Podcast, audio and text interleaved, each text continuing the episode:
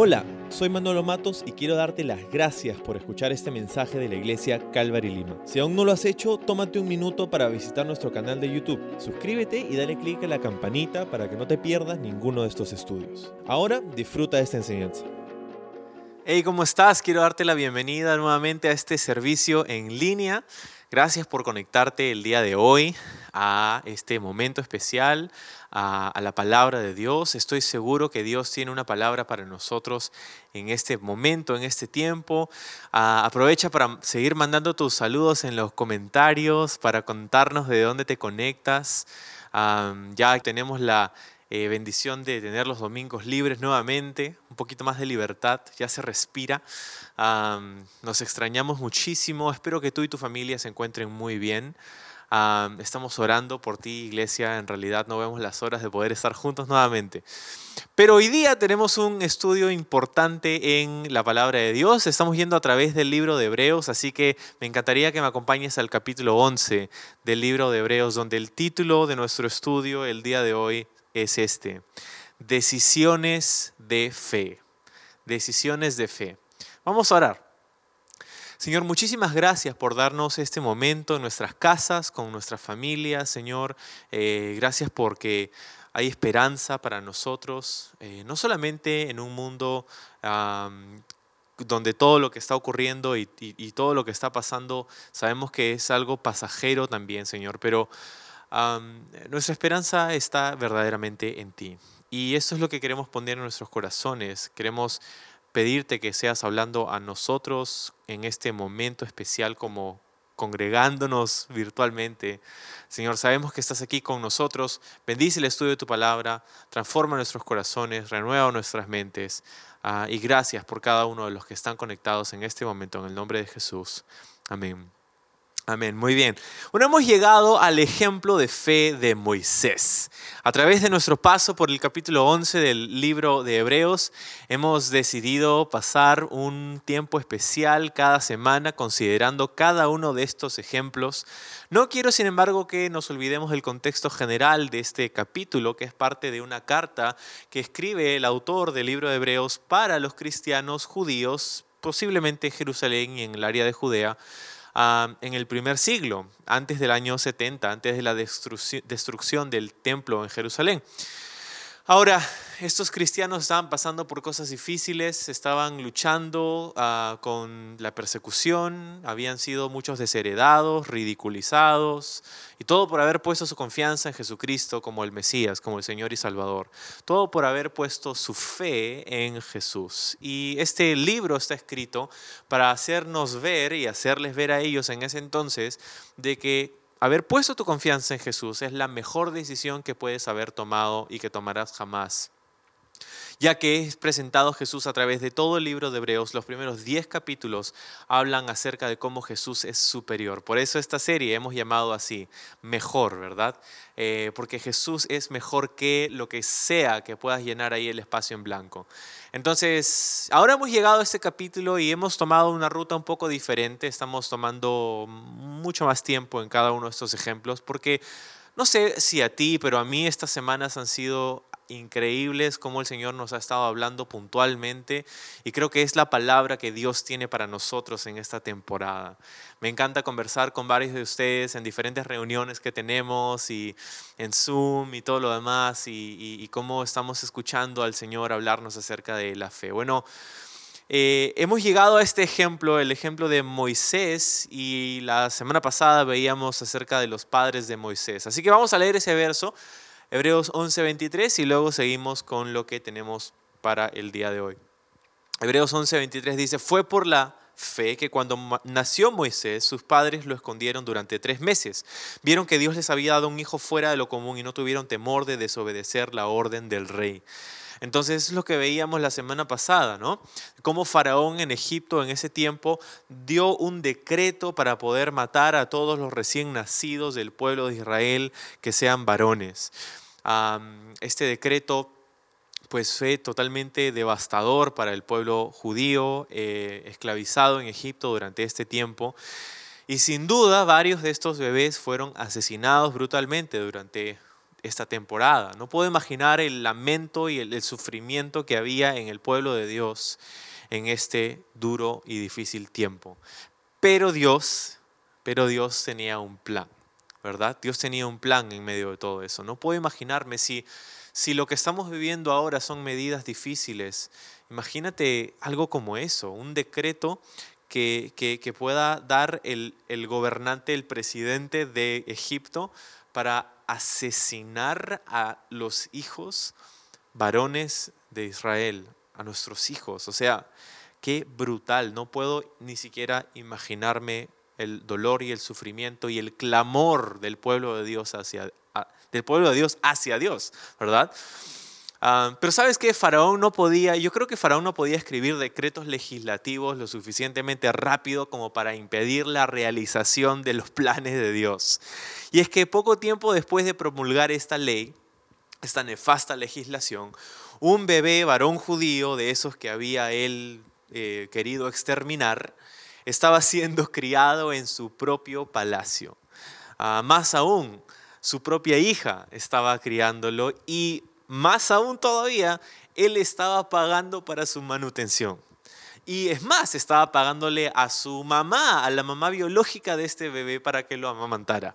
Entonces, ah, esta es la lección que espero que todos nosotros podemos recordar en estos tiempos turbulentos. Y es que Dios es soberano. Él reina encima de todo y sus promesas siempre se cumplen, a pesar de que quizá por temporadas no parezca o que las circunstancias se digan todo lo contrario. La palabra de Dios siempre se cumple. Y podemos poner nuestra confianza en ello, podemos poner todas nuestras fichas en las promesas de Dios. Pero todo esto ocurrió con Moisés por la fe de sus padres, que dijeron, no voy a sacrificar a mi hijo a Egipto. Gracias a esto, ah, gracias a esta fe en los padres de Moisés, este bebé es puesto en una canasta en el río y es por esto que la hija de Faraón lo encuentra y que la hermana de Moisés convence a la hija de Faraón de poder contratar a la madre del bebé para criar y amamantarle mientras que tenga que lactar. ¿No? Y esto sucede por más o menos unos cinco años aproximadamente, donde Moisés fue criado en la casa de su madre donde recibió la instrucción y las palabras y las promesas de Dios de parte de su madre. ¿No? Y es debido a esta, a esta decisión y, fue gracias a, que los padres de Moisés decidieron invertir en él cuando era niño, que determina la forma en cómo leemos los próximos tres versículos. Mira lo que dice, gracias a esta fe en los padres de Moisés. Dice el verso 24, fue por la fe que Moisés, ya cuando fue adulto, rehusó llamarse hijo de la hija del faraón. Prefirió ser maltratado con el pueblo de Dios a disfrutar de los placeres momentáneos del pecado. Consideró que era mejor sufrir por causa de Cristo que poseer los tesoros de Egipto, pues tenía la mirada puesta en la gran recompensa que recibiría. Wow. Entonces aquí ya está hablando de plano de Moisés, ¿verdad? Ya hemos visto el ejemplo de sus padres, ahora está hablando acerca de Moisés cuando ya fue adulto. Ah, estamos hablando de aproximadamente sus 30 años o un poquito más quizá. ¿No? y, y, Moisés, me parece curioso aquí pensar en la crianza de Moisés, porque Moisés creció en medio de dos culturas creció en medio de, de dos visiones del mundo opuestas, lo que llamamos cosmovisión, ¿verdad? creció por un lado, criado por su madre judía, ¿no? Que le enseñó acerca de sus antepasados, que le enseñó acerca del Dios de sus padres, Ah, y le enseñaron sobre Adán y Eva, le enseñaron sobre Noé y el diluvio y cómo Dios juzga a un pueblo que se ha apartado de él, pero le ha enseñado acerca de la gracia de Dios con la familia de Noé. Les le, han enseñado eh, sobre la promesa de Dios para Abraham, para Isaac. Les he enseñado acerca de, de Jacob y de José y de la tierra de Canaán, ¿verdad? Le han enseñado acerca de las profecías que Dios había dado a su pueblo de que un día los sacaría de Egipto para regresarlos a la tierra de la promesa. todo esto ha recibido Moisés en su niñez, entre sus primeros cinco años de vida, ¿verdad? Y, pero por otro lado, en el otro lado pues, de la moneda, Moisés creció en el palacio de Faraón. Asistió probablemente a las mejores escuelas de Egipto, conocía la mitología egipcia, conocía la ciencia de su época, un conjunto de diferentes morales, dinero, poder, autoridad, básicamente lo que todo el mundo se desvive para obtener en este día. Y, ahí es donde creció Moisés, creció entre estos dos contextos, entre estas dos visiones, entre estas dos culturas. Y, me parece muy curioso todo esto, porque creo que ya para el momento en el que Moisés es adulto, él tenía todas las razones para rechazar la fe que su padre y su madre habían inculcado en él. Tenía todas las razones para aferrarse a las ventajas de Egipto, a la mentalidad y a las riquezas de Egipto, para rechazar esta tonta noción de que Dios quería hacer de los esclavos de Egipto un pueblo especial. Tenía todo para hacer eso, ¿verdad? Pero no, no fue lo que hizo, no fue la decisión que tomó. Y vamos a hablarte en un momento más acerca de, de eso. Pero me parece súper curioso esto y cuando, cuando vemos un poquito en la historia de lo que estaba pasando en Egipto en este tiempo, es muy probable que la hija de Faraón em, eh, eh, venía de una dinastía especial. Ella se llegó a convertir, algunos creen, en, en, la más prominente de las mujeres faraón que hubieron en Egipto, que hubieron poquísimas. Y en el caso de esta mujer se cree que ah, no pudo tener hijos y fue una de las razones por las que al ver a Moisés en el río ah, lo, hizo, lo, sacó y lo rescató y le, quiso dar, eh, eh, lo quiso tener consigo, ¿verdad? Y lo hizo hijo suyo. y entonces Faraón, o la hija de Faraón, estaba a punto de convertirse en la gobernante, ¿verdad? En, la persona más importante en todo el reino. Y Moisés, si nos damos cuenta, estaba siendo entrenado para ser su sucesor. ¿Te puedes imaginar esta, esta idea? De que Moisés estaba siendo entrenado para ser faraón en Egipto. y en medio de todo eso, él tomó una decisión radical, una decisión que la gran mayoría hubiera pensado que era una decisión loca, ¿verdad? entonces, la decisión que tuvo que tomar fue el decir que Egipto no era quien él era, ¿verdad? Yo no soy Egipto, yo no soy de Egipto. a pesar de todo lo que me han enseñado y a pesar de todo lo que tengo aquí, soy un hijo de Dios he sido puesto aquí para un propósito más alto que las riquezas de Egipto. Hemos leído ahí lo que sucede. Ahora, me parece curioso en el texto porque utiliza ciertos verbos curiosos, ¿no? En el verso 24 dice, fue por la fe que Moisés rehusó llamarse hijo de la hija del faraón. Por la fe rehusó. Eso es lo primero que vemos en Moisés, aquí en Hebreos capítulo 11. ¿No? Rehusó llamarse hijo de él. Él decidió hacer a un lado todas estas cosas que había recibido durante 30 o 25 años siendo criado en este lugar de privilegio, en las mejores escuelas, con los mejores maestros, con todo el poder y la fama y la autoridad y las riquezas que quería, con un futuro prometedor, y a todo eso le dijo que no. ¿Por qué?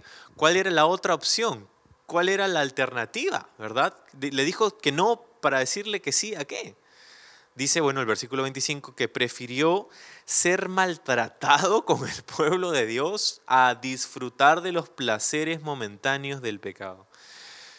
O sea, Moisés en el momento en el que decide esto, no es que tenía una palabra de Dios y, que sabía exactamente cómo iba a ser, que Dios, Dios no le había dicho yo te voy a usar para traer maná en el desierto, para este, hacer milagros, para abrir el mar rojo, para hacer todo esto. Dios no le había dicho nada de eso a Moisés.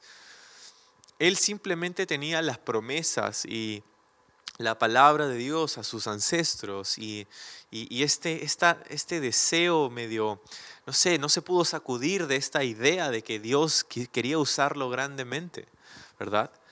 Y, dice, él prefirió entonces ser maltratado con el pueblo de Dios, que dicho sea de paso eran los esclavos de Egipto. Moisés, el próximo en línea para ser faraón, prefirió identificarse no con la élite de Egipto, pero prefirió identificarse con los esclavos, con los más bajos en esta cadena, en, esta, en, este orden este, de, de sociedad, ¿verdad? Con los que estaban oprimidos, con los vulnerables, con los que Faraón, los que su familia real, eh, su familia noble, quiero decir, quiso exterminar. Pero prefirió ser maltratado con el pueblo, prefirió sufrir con el pueblo de Dios que disfrutar, dice, de los placeres momentáneos del pecado. Y, esto es importante, es un punto que, necesitamos considerar. Eh, la Biblia no dice que el pecado no es divertido. De hecho, nos dice claramente aquí que el pecado puede ser placentero y por eso es que la gente comete pecado. Pecamos porque es atractivo, ¿verdad? Nadie te obliga a pecar. Pero lo que dice aquí es que el placer del pecado es momentáneo y, eso es importante saber, que el pecado te ofrece un tipo de satisfacción, un tipo de gratificación, pero esta es momentánea y al final de esta gratificación queda un vacío y un dolor ah, que, que, seguramente has experimentado. Hemos experimentado, ¿no? Él prefirió ser maltratado él prefirió sufrir dentro de la voluntad de Dios que reinar afuera de ella. ¿no? Y, espero que hayas descubierto eso también, de que, de que el pecado te, puede ofrecer algo muy grande, te puede ofrecer muchas cosas, ¿verdad? Pero al fin del día no te da aquello que te promete, siempre te lleva más lejos de donde tú quieres ir el pecado. Siempre toma más de lo que tú le quieres dar, el pecado. ¿Verdad? Siempre te humilla al fin de día el pecado y causa esta muerte espiritual en la vida de la persona que peca. Entonces, prefirió ser maltratado con el pueblo de Dios que disfrutar de estos placeres temporales de Egipto. Y luego dice en el verso 25, perdón, el verso 26, consideró que era mejor sufrir por causa de Cristo que poseer los tesoros de Egipto, pues tenía la mirada puesta en la gran recompensa que recibiría. O sea, él consideró, ¿sí? Y, y, quiero que veas los verbos que se utilizan aquí. En el 24 dice, por fe rehusó. En el 25 dice, por fe prefirió. Y en el 26 encontramos la razón, ¿verdad? ¿Por qué es que rehusó? ¿Qué puede estar en la mente de una persona para que tome una decisión tan loca, tan rara, de decirle que no a todo eso? ¿Cómo es que él prefiere el maltrato con el pueblo que era esclavo en ese tiempo en Egipto a todas las riquezas y todos los placeres y todas las cosas? O sea, imagínate, no solamente el, el hecho de ser Preparado para ser faraón, sino todos los deleites. O sea, cuando Moisés tenía hambre, él abría su boca y podía comer lo que sea. Cuando quería ir a, no sé, irse de viaje, se subía en los mejores carruajes llenos de marfil y oro y, animales exóticos. Y, y, cuando, o sea, imagínate toda la opulencia que tenía, ¿verdad? Eh, Moisés a su disposición. ¿Cómo es que toma una decisión así? el verso 26 nos lo dice. Tomó una decisión como esta porque consideró, ¿sí? en el verso 26 dice consideró. Y este verbo nos hace ver que la decisión que Moisés tomó no era una locura nada más, sino que él había considerado. Y eso es lo que todos nosotros somos llamados a hacer. En el libro de Isaías Dios dice a su pueblo, ven y piensa conmigo, entremos en razón. Le dice Dios al pueblo de Israel, si tus pecados eran rojos como la grana, yo los voy a hacer blancos como la nieve. No, yo voy a perdonar tus pecados. Piensa conmigo, considera tus opciones. Continúa en tu pecado y termina separado de Dios por la eternidad, en sufrimiento, vacío, dolido, quebrantado. O ven a mí, confiesa tus pecados y recibe la gracia que yo tengo para ti, el perdón, la misericordia, la salvación, la transformación, la glorificación, la vida eterna que tengo para ti. Quiero hacer algo inmenso en tu corazón, en tu vida y en tu futuro, pero depende de ti que consideres tus opciones, ¿verdad? Moisés rehusó algo, dijo que no a algo y le dijo que sí a algo más. Y en esencia es una de las grandes cosas acerca de la vida cristiana, ¿verdad? Y es que la vida cristiana está llena de momentos como esos, en donde tenemos que decirle que no a algo y decirle que sí a algo, ¿verdad? tenemos que decirle que no a estas cosas que Dios nos enseña en su palabra, van en contra de su corazón, lo que llamamos pecado, ¿verdad? Y decirle que sí a, a Dios, a su voluntad, a lo que Él desea para nosotros. Entonces, hizo este, este ejercicio de considerar, ¿verdad?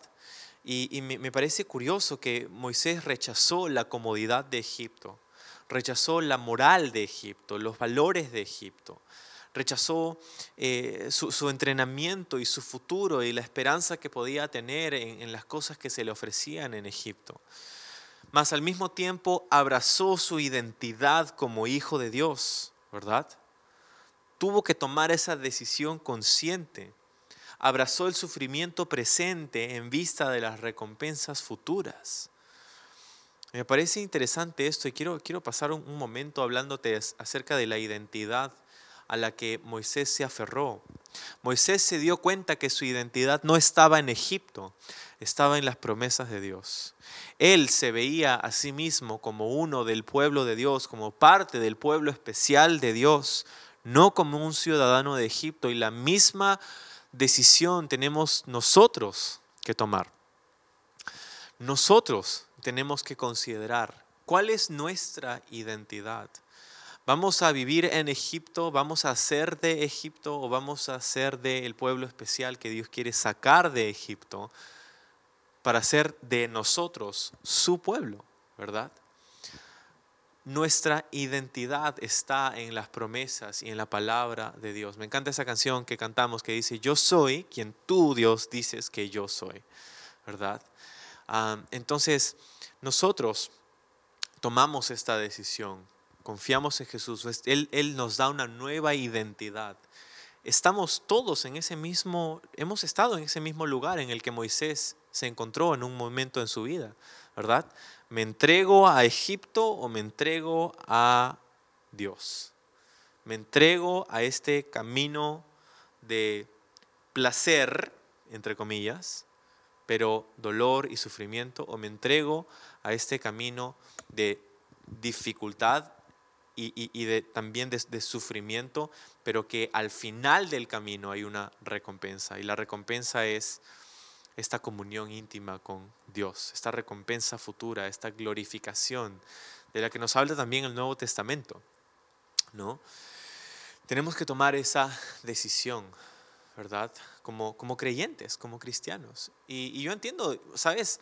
Hay, hay mucho, o sea, imagínate cómo veían a Moisés sus amigos, si es que en verdad tenía amigos, ¿no?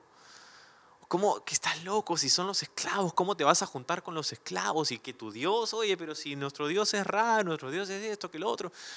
Tú eres el próximo jefe acá de todos, ¿cómo vas a decirle que no a eso? Y, y tu prestigio y el poder y el dinero y la autoridad y todas estas cosas. Estás loco, Moisés, ¿verdad? Pero Moisés había algo dentro de sí. Y todo esto había sido inculcado en esos primeros años de vida con sus padres, ¿verdad? Qué increíble. Y tú y yo tenemos la misma decisión que podemos tomar todos los días, ¿verdad? No nos entregamos a Egipto. Por la fe rehusó, por la fe prefirió y por la fe consideró, porque consideró todo esto, que su identidad no estaba allí en Egipto. Y algo que me parece alucinante, y con esto vamos a ir terminando, es que dice en el verso 26 que él consideró que era mejor sufrir por causa de Cristo. El autor de Hebreos aquí menciona el nombre de Jesucristo, menciona a Cristo aquí, el Mesías, ¿verdad? Que era la promesa que Dios le había dado a Abraham en un momento en donde, o sea, me parece increíble que mencione a Cristo aquí con el ejemplo de Moisés, porque podríamos decir que Moisés no conocía a Cristo como nosotros de repente le conocemos, pero aquí hay una conexión alucinante, ¿verdad? De, Moisés. Él, prefiere sufrir, dice, por causa de Cristo, que poseer los tesoros de Egipto. Y esta era una palabra para los cristianos a los que fue escrita esta carta, que no vivían en Egipto, que vivían en Jerusalén y en Judea, pero que estaban pasando también por estos sufrimientos a causa de Cristo, ¿verdad? Ah, entonces, e, él, Moisés prefiere esto porque tenía la mirada al final del 26 puesta en la gran recompensa que recibiría.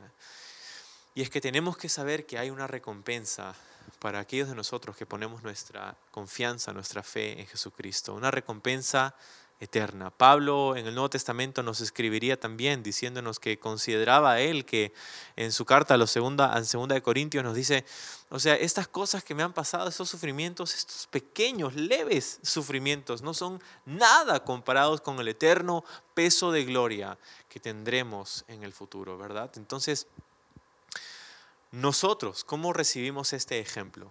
Nosotros tenemos ahora una decisión que necesitamos tomar. Claro, podríamos decidir escoger el camino de ah, menor resistencia, el placer temporal del pecado y, por un momento se siente bien, ¿verdad? Y es como, ah, es quien yo soy y me va bien, entonces porque Dios me hizo así, hay mucha gente que excusa su pecado diciendo, Dios me hizo así, ¿verdad? qué, loco. podemos tomar ese, ese ese camino de placer temporal